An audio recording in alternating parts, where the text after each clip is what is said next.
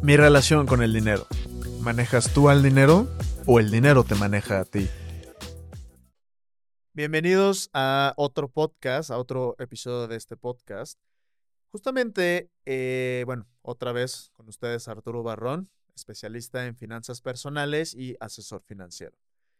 Justo el, el tema que vamos a hablar, bueno, que voy a hablar el día de hoy, la verdad es que es un tema que a mí en lo personal me resulta muy interesante sobre todo hablando un poquito sobre este tema que habíamos mencionado de estabilidad financiera. A final de cuentas, para ahora sí que una de las partes importantes para yo poder, ahora sí que generar una estabilidad financiera real, uno de esos pasos para poder alcanzarla es tener, o sea, es tener un fondo de emergencia sólido, ¿de acuerdo? Básicamente el capítulo de hoy vamos, voy a hablar un poquito sobre lo que es el, ahora sí que el, ¿cómo se llama? El fondo de emergencia, para qué sirve, por qué es importante y digo, ya a final de cuentas también a platicar un poquito algunos tips para poder ahora sí que generar un fondo de emergencia que realmente me ayude a sacar adelante cualquier tipo de problema, cualquier tipo de inconveniente económico que yo vaya teniendo a lo largo de este proceso de estar generando mi estabilidad financiera y mi solidez económica. ¿De acuerdo?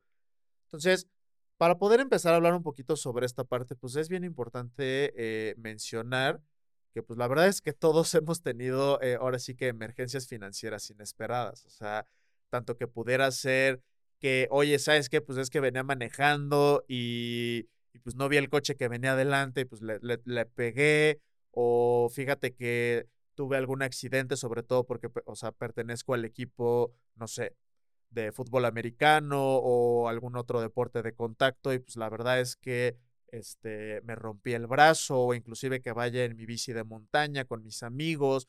O sea, final de cuentas, cosas que están completamente fuera de nuestras manos, o sea, como por ejemplo algún accidente con mi coche, alguna fractura, algún accidente médico, pero también, además de todo, o sea, de estos que acabo de mencionar, alguna pérdida de, de mi ingreso principal como por ejemplo que en mi trabajo me digan, ¿sabes qué?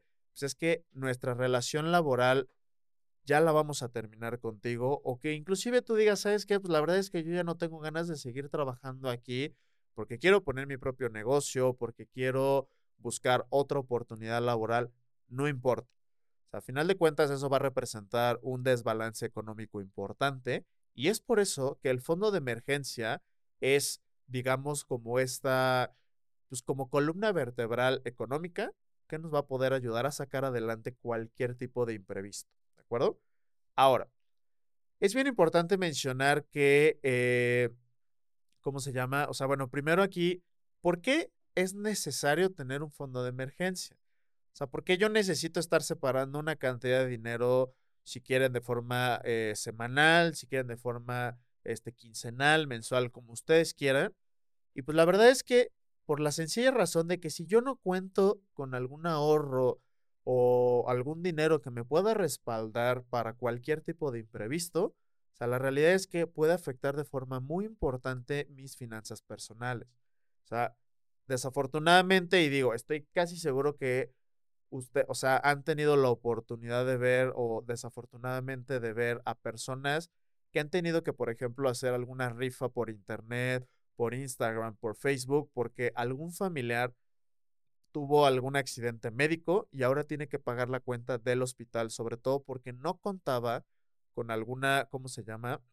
O sea, una, con algún seguro de gastos médicos mayores, pero en segundo lugar, porque no tenían un fondo de emergencia que los pudiera sacar, o sea, que los pudiera ayudar a sacar adelante algún tipo de problema, ¿de acuerdo? O otro caso que pudiera ser, ¿sabes qué? Pues es que me quedé sin trabajo y ahorita me estoy comiendo todos los ahorros que yo ya, o sea, que yo ya tenía y pues la verdad es que estoy ya una semana de ya no tener absolutamente un solo peso y pues muchas veces pueden ser personas que ya estén viviendo solas y pues es, oye papá, oye mamá, pues es que sabes que necesito que me eches la mano con tanto dinero porque pues ahorita estoy buscando una oportunidad de trabajo, ¿de acuerdo? Entonces, a final del día es este súper importante eh, también determinar una meta de ahorro, o sea, en este sentido, cuál es mi meta de ahorro en este sentido para mi fondo de emergencia.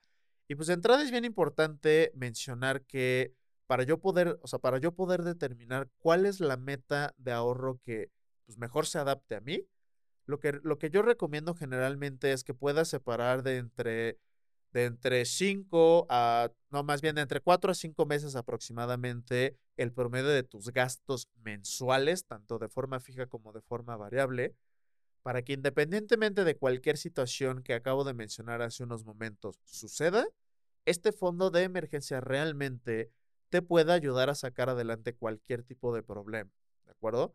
Entonces, a final de cuentas, eh, para yo poder generar realmente un fondo de emergencia, o sea, existen algunas estrategias para, para comenzar a ahorrar, que pues en primer lugar, como ya bien lo mencioné, pues es primero ponerme una meta. O sea, si eh, dependiendo, ahora sí, como ya lo mencioné, va a depender de cuánto esté gastando al mes y lo multiplicamos por cuatro o por cinco, o sea, la realidad es que cualquiera de los dos puede funcionar sin tema alguno.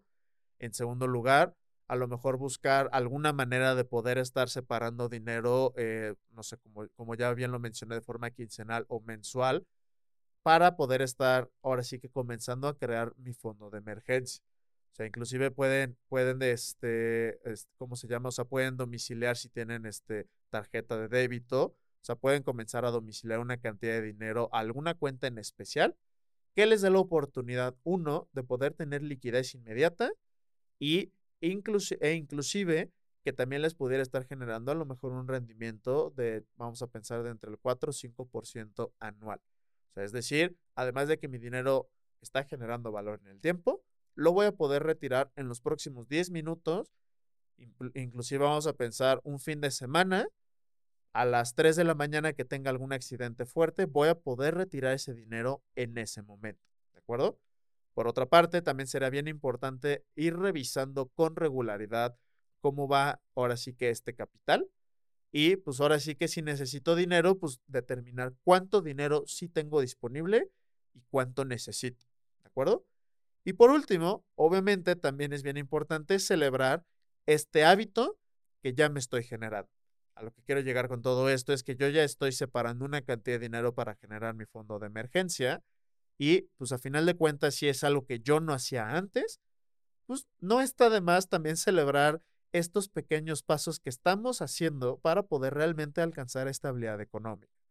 Entonces, a final de cuentas, este, en el tema de, ¿cómo se llama? De, esta, de, perdón, de fondo de emergencia, ya que nosotros estamos siguiendo estos pasos, la realidad es que va a ser mucho más sencillo poder comenzar a, o sea, poder comenzar a hacer otro tipo de cosas con mi dinero sobre todo porque ya tengo la certeza de que independientemente de lo que suceda, voy a poder sacar adelante cualquier tipo de problema económico. Entonces, muchas gracias por escucharme y los veo en el siguiente capítulo. Mi relación con el dinero. ¿Manejas tú al dinero o el dinero te maneja a ti?